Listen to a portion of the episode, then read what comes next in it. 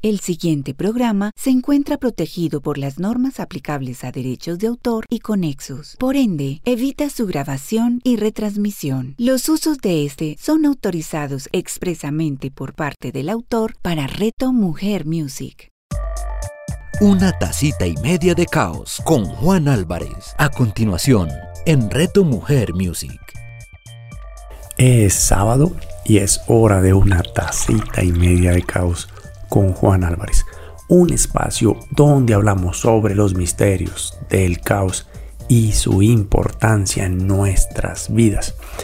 Si tienes curiosidad por quién te habla cada sábado, visita mis redes sociales.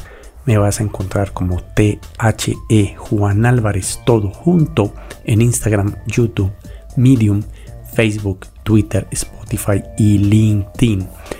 Especialmente en Spotify vas a encontrar estos capítulos con algunas semanas de distancia. Así que si eres nuevo y quieres oír capítulos de la temporada pasada, los vas a encontrar ya todos en Anchor y en Spotify.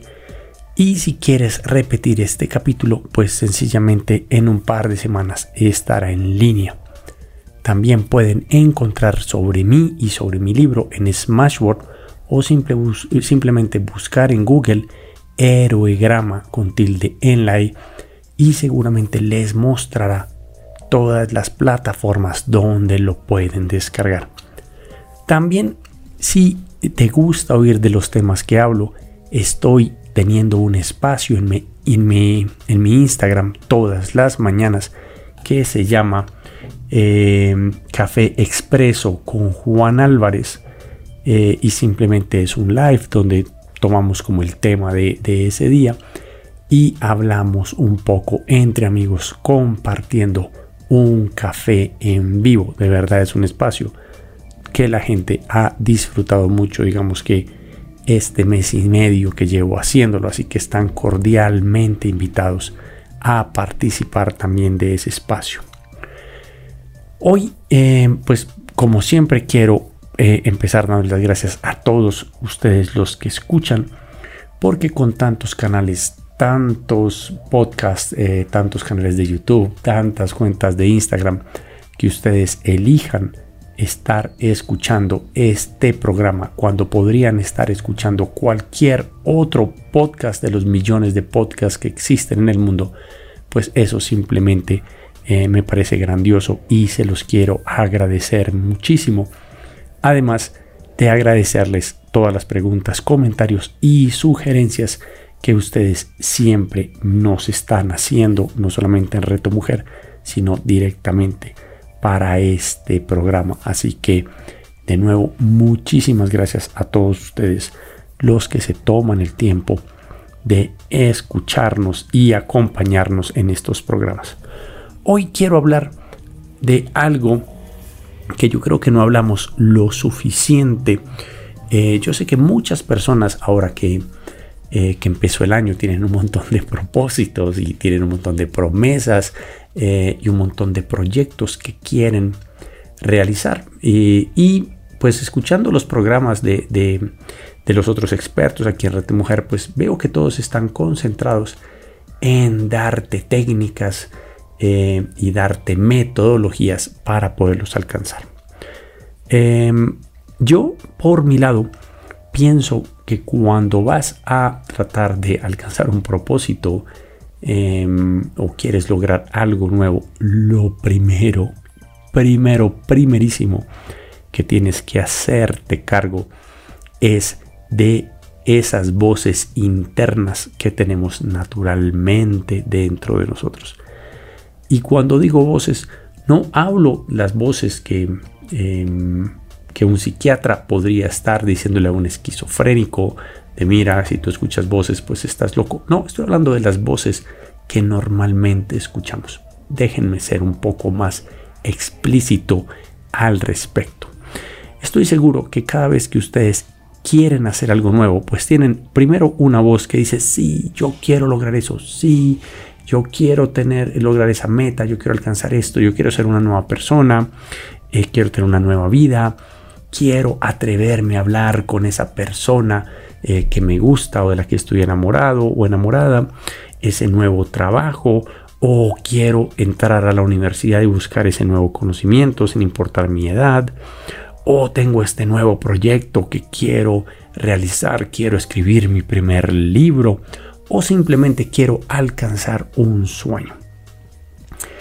Y de la misma manera que tenemos una voz que nos dice, sí, yo quiero eso nuevo, automáticamente aparece otra voz que dice, no, ni se te ocurra y no, no eres suficiente, eh, no tienes suficiente conocimiento, ya estás muy viejo o estás muy joven o estás muy eh, feo o estás muy pobre. Eh, o imagínate si la gente se ríe, si a nadie más le gusta, si me critican. Y yo sé que es una voz, son dos voces que, mínimo. yo, yo, he escuchado más de dos voces cuando debo tomar una decisión que puede cambiar mi vida. y estas voces son normales.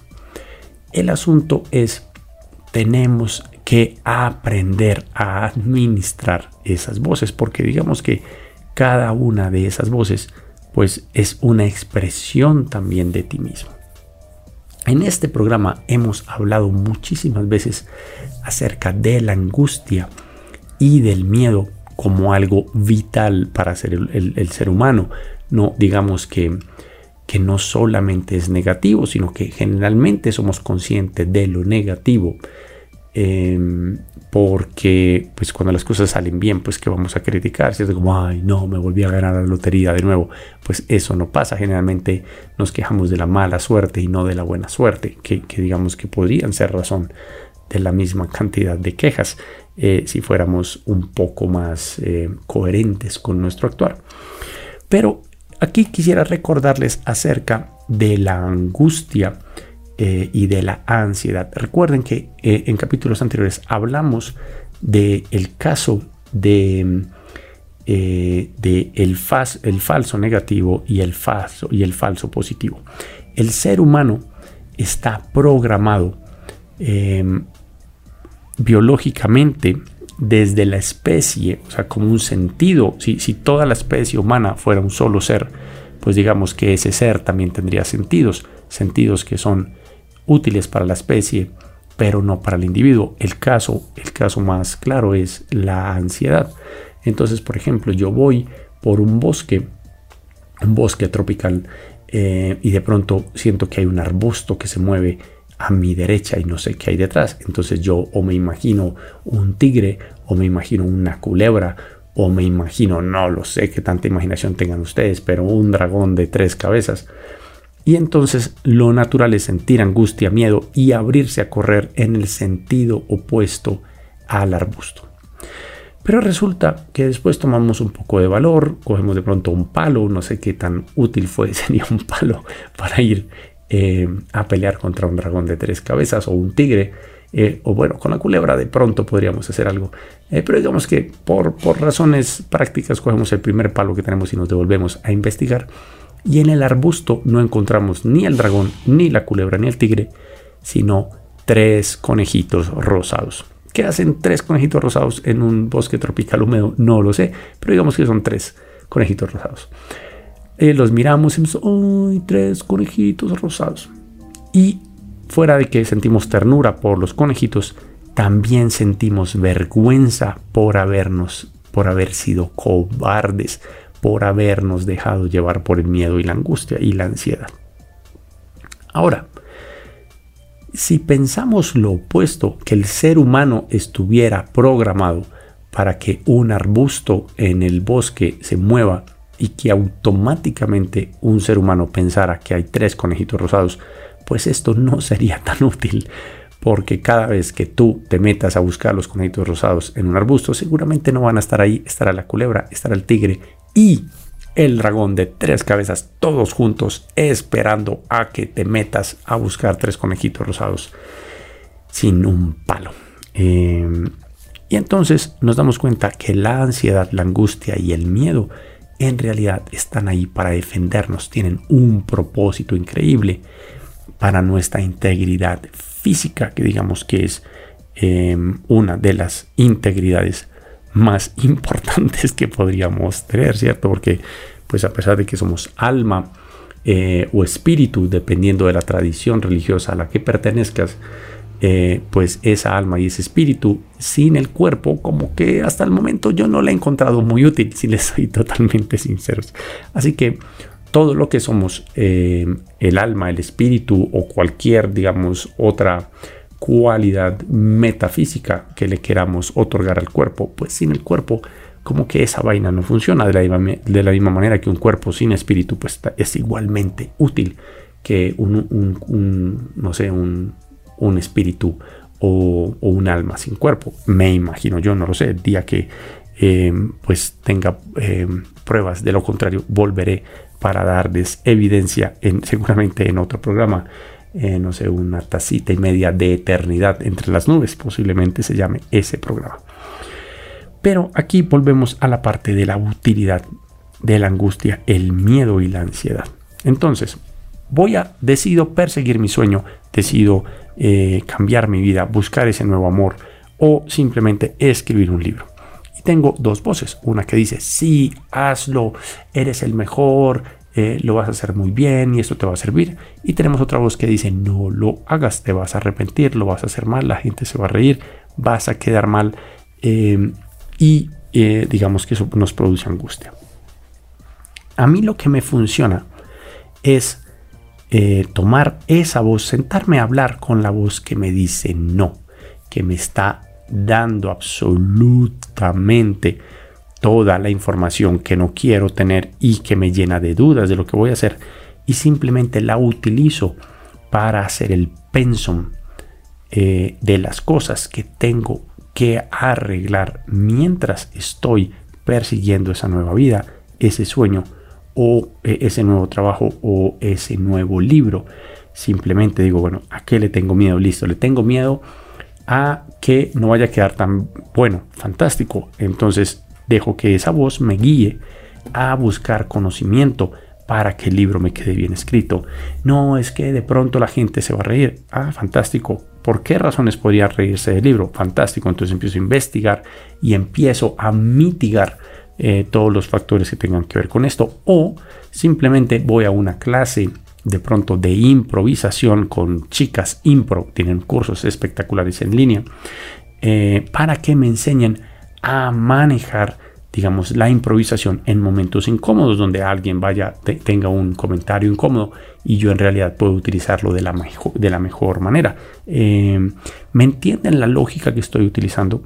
Es utilizar el miedo no como un juez absolutista que simplemente te dice no, le da con el martillo a la mesa y ya quedó hecho, no lo haces, sino a que me dé todas las razones que debo despejar en mí mismo para poderlo hacer. Eh, la mayoría de las veces no vamos a despejar el 100% de los miedos porque tenemos mentes muy creativas. Ustedes no se imaginarían la cantidad de miedos que puede caber en la cabeza de Juan Álvarez. Eh, pero también, digamos, Em, que me he vuelto muy hábil en saberlos despejar. Solamente como anécdota, eh, mi madre, eh, yo creo que ella cuando era más joven tenía muchos miedos. Entonces, eh, cuando yo estaba creciendo y, por ejemplo, sonaba algo que ella no sabía que era en la casa, entonces ya iba a investigarla como una científica con, o como una investigadora eh, no sé, de, mm, como Sherlock Holmes con su lupa y todo, iba a mirar hasta que encontraba el ruido y entonces ya sabía. Lo divertido era que como ella tenía miedo, pensaba que nosotros teníamos miedo e iba y me explicaba cuál había sido el ruido, cuál había sido, digamos, la razón de su miedo, de su duda acerca de un ruido desconocido. Entonces aprendí desde pequeñito eh, con mi oído a identificar un montón de sonidos, sonidos que a veces simplemente yo no comprendo, pero como ya los he oído antes, digo, ah, eso es una gotera, ah, eso es un silbido que hace la lavadora antes de dañarse, o, eso no es aquí, eso es en donde el vecino, porque la puerta del vecino es de madera y la mía es de metal. Em, a donde quiero llegar es, la mente humana es fantásticamente creativa tiene una creatividad increíble, sin importar si tú crees que eres creativo o no, tu mente automáticamente es creativa. pero es creativa para lo bueno y para lo malo. Y ahí es donde tenemos que tener mucho cuidado eh, de no caer en el lado oscuro de la mente y hacerle caso a la mente, a todo lo que le tiene miedo, sino empezar a entender el miedo como un marcador de cosas que debo transformar en mí mismo para poder lograr lo que yo quiero, para poder atreverme a ser la persona que quiero ser y tener la vida que yo quiero tener.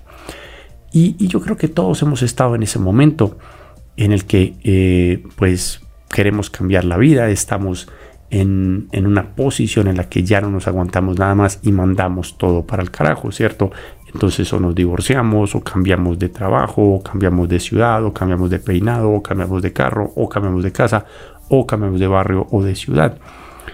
Y esto nos lleva a una conclusión bastante sencilla de entender, que es más o menos, por más cruda que suene, es tienes la vida que te aguantas. Si te lo aguantas, lo mantienes en tu vida. El día que no te lo aguantas, pues y lo cambias simplemente con un chasquido de dedos, eh, como si fueras, como se llamaba esa serie donde la chica hechizada que movía la nariz eh, y todo cambiaba. Cuando estás harto o harta de algo, simplemente y ahí directamente lo cambias. Y yo creo que es, que es algo que se nos olvida de verdad reflexionar, es que siempre que hemos cambiado, algo grande en nuestra vida es porque sencillamente no nos aguantamos el estado previo a ese cambio. Ahora, no te digo que debemos esperar a que nuestra realidad nos llegue hasta allá. Simplemente nuestra relación con el miedo debe cambiar un poco. Debe ser esta de sentarse, ver qué objeciones está haciendo ese pequeño dragón interno, ese pequeño demonio interno eh, que nos hace dudar sobre qué camino seguir para alcanzar la vida que queremos, el sueño que queremos, el nuevo trabajo, el nuevo amor. Y simplemente entenderlo como unas alertas de, oye, ten cuidado con esto, haz esto bien, mira, estos temas son los que a mí me preocupan, son los que a mí me ponen nervioso, son los que a mí me ponen a dudar eh, y sencillamente tomarlo como una lista eh, como un checklist que tú simplemente tienes que ir tachando y cada vez vas a ir ganando más y más seguridad para cumplir ese plan. Ahora, digamos que ya tenemos esa conversación con nuestro miedo, que no estamos, em, que, que ya la duda no es tan grande y empezamos a hacer lo que queremos.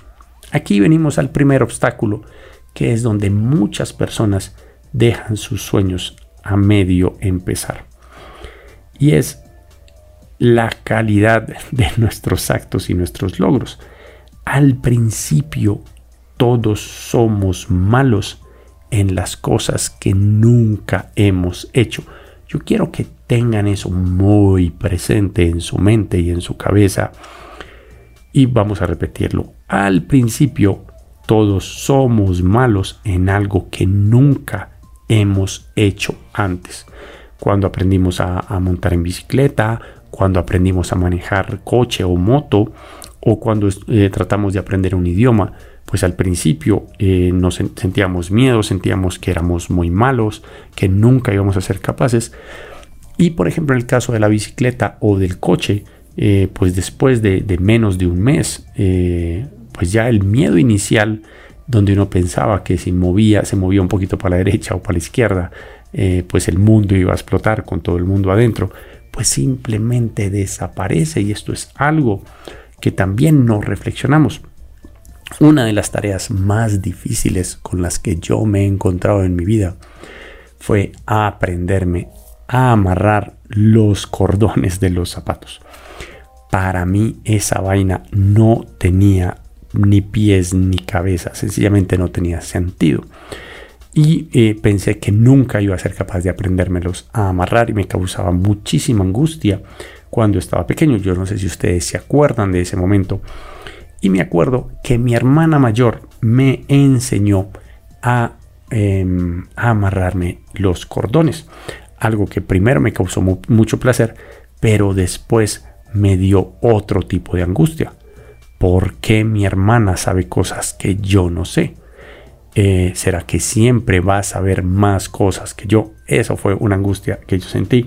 Pero digamos que yo siempre he estado como en, en un poquito enfrentado como con, con la fuente del conocimiento. ¿Por qué no soy yo la fuente del conocimiento y siempre son otras personas? Digamos que ha sido una lucha interna. Por ahí mi madre creo que tiene un cassette, un cassette de estos viejos.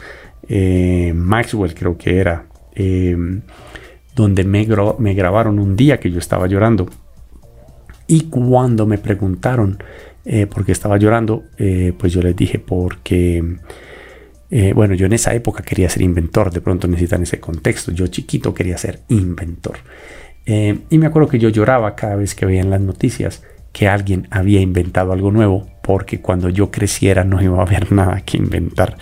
Eh, y digamos que ese ha sido como, como una de mis angustias, uno, una de mis sí, ansiedades ha sido como siempre tratar de ser útil al mundo, al mundo como humanidad, como especie. Eh, y no sé ese rayón de dónde viene porque lo tengo desde hace mucho tiempo. O sea, desde que tengo memoria, siempre he querido hacer eso. Bueno, volviendo al tema, este fue un paréntesis muy largo que no, recuerdo por qué salió eh, en este programa. Pero eh, de lo que hablábamos es, siempre vamos a ser malos al principio cuando hacemos algo que nunca hemos hecho. La calidad irá mejorando. Por ejemplo, Heroigrama a mí me parece un muy buen manual para aprender a escribir eh, más y mejores historias en menor tiempo. Ahora, es en realidad mi primer libro y seguramente eh, cuando yo lo lea después de haber escrito 20 libros, seguramente pensaré, ah, de pronto lo de haber escrito mejor de otra manera.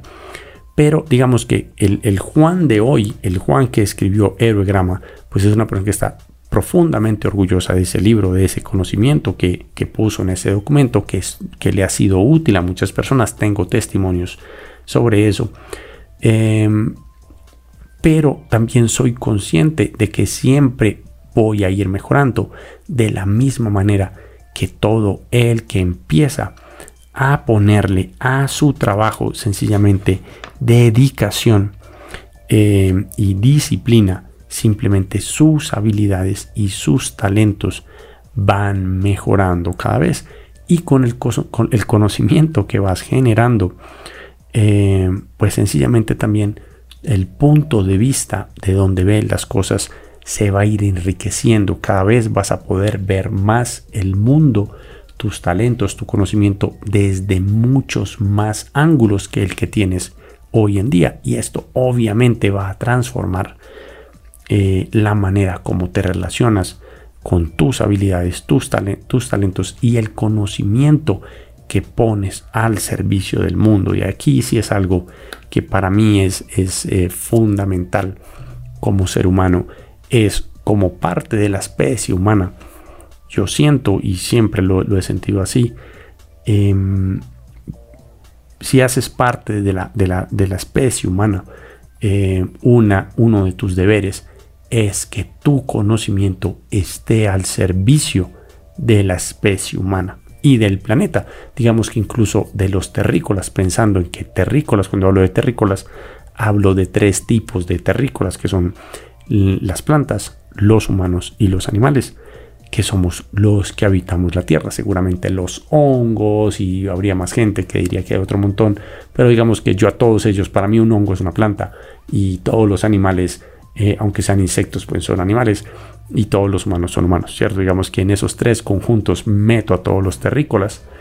Eh, y pienso que el talento de todos los terrícolas debe estar al servicio de todos los terrícolas así como el talento humano debe estar a servicio de los terrícolas y de los humanos como especie, que digamos es nuestra familia más cercana. Y siempre tenemos que tratar de que lo que hacemos haga mejor a la especie humana. Ahora, eso de mejor, pues sencillamente es subjetivo y cuando las cosas son subjetivas, esto se complica un poco porque por lo general mis buenas intenciones y tus buenas intenciones, es posible que no coincidan todo el tiempo. Es posible que incluso en algún momento sean antagonistas, sencillamente porque vemos el mundo desde diferentes ángulos. Em, podríamos tomar un ejemplo como, no sé, los, eh, los conservadores y los, los progresistas, si nos vamos a poner un poco políticos al respecto, ya que uno nunca debe hablar de política, pues hablemos de política. Digamos que tenemos los progresistas y los conservadores. Y se supone que son eh, antagonistas eh, que están compitiendo por nuestra atención en todas las elecciones. y no entiendo por qué no son, o sea, no son del todo incompatibles. Seguramente se completan muy bien. Eh, porque digamos que algo que tiene bueno el conservatismo es em, que nos propone sencillamente seguir construyendo la sociedad desde lo que ya sabemos que funciona, desde lo que ya ha sido probado y las cosas em, que, que digamos que ya nos proporcionan las comodidades y el orden que tenemos.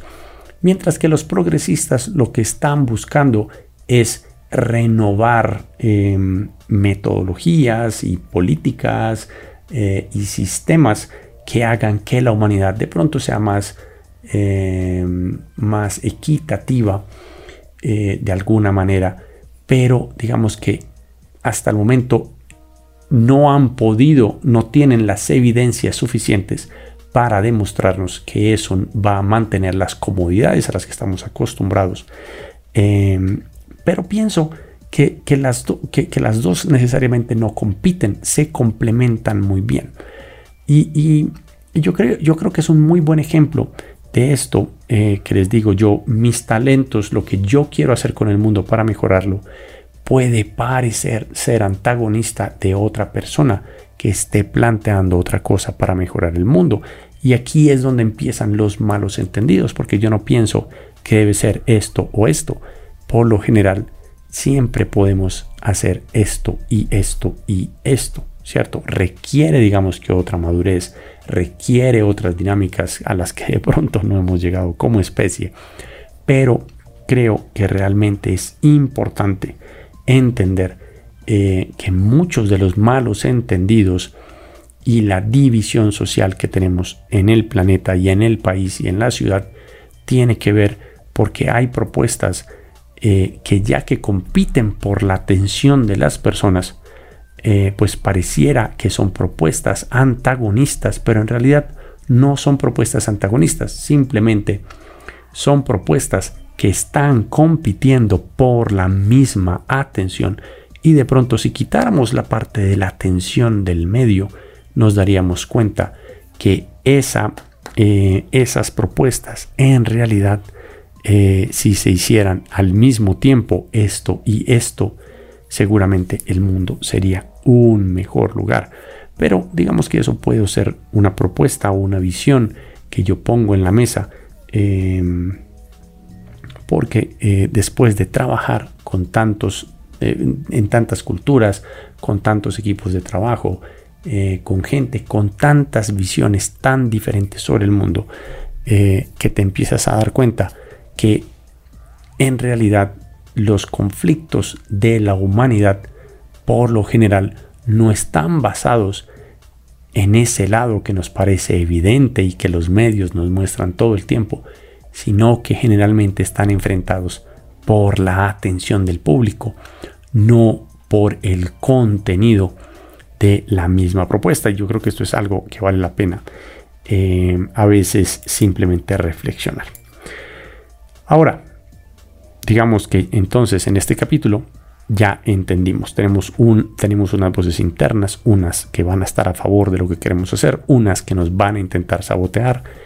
Ese sabotaje en realidad no es un sabotaje eh, tan terrible pero son dos voces que están compitiendo por nuestra atención también, que simplemente quieren, una quiere que cambiemos, que cambie nuestra vida y la otra quiere que nuestra vida siga igual, aunque no estemos conformes en estos. Y esa que nos dice que no, sencillamente yo elijo verla como una alerta de algo que tengo que estructurar mejor, que tengo que aprender mejor para que esa objeción simplemente desaparezca. ¿Cierto? Eh, bueno, y, y algo que no nos puede olvidar es si vas a intentar algo nuevo, ten la certeza en que al principio vas a ser malo haciendo algo que nunca has hecho. Pero eso es al principio, irás mejorando.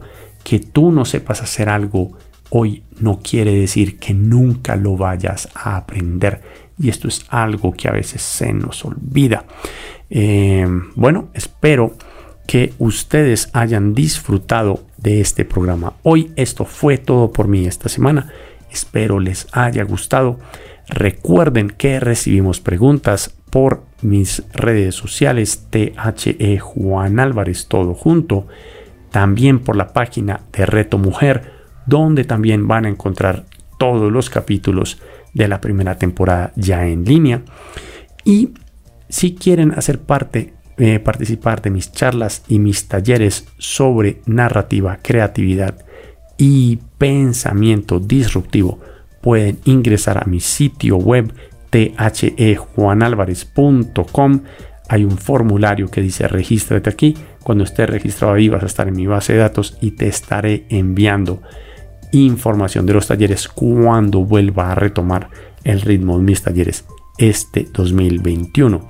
Nos vemos el próximo sábado a las 11 a.m. en una tacita y media de caos con Juan Álvarez.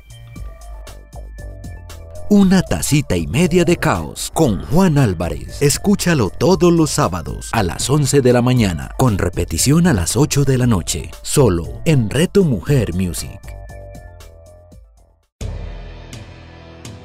¿Sabías que la aromaterapia existe desde hace más de 2000 años?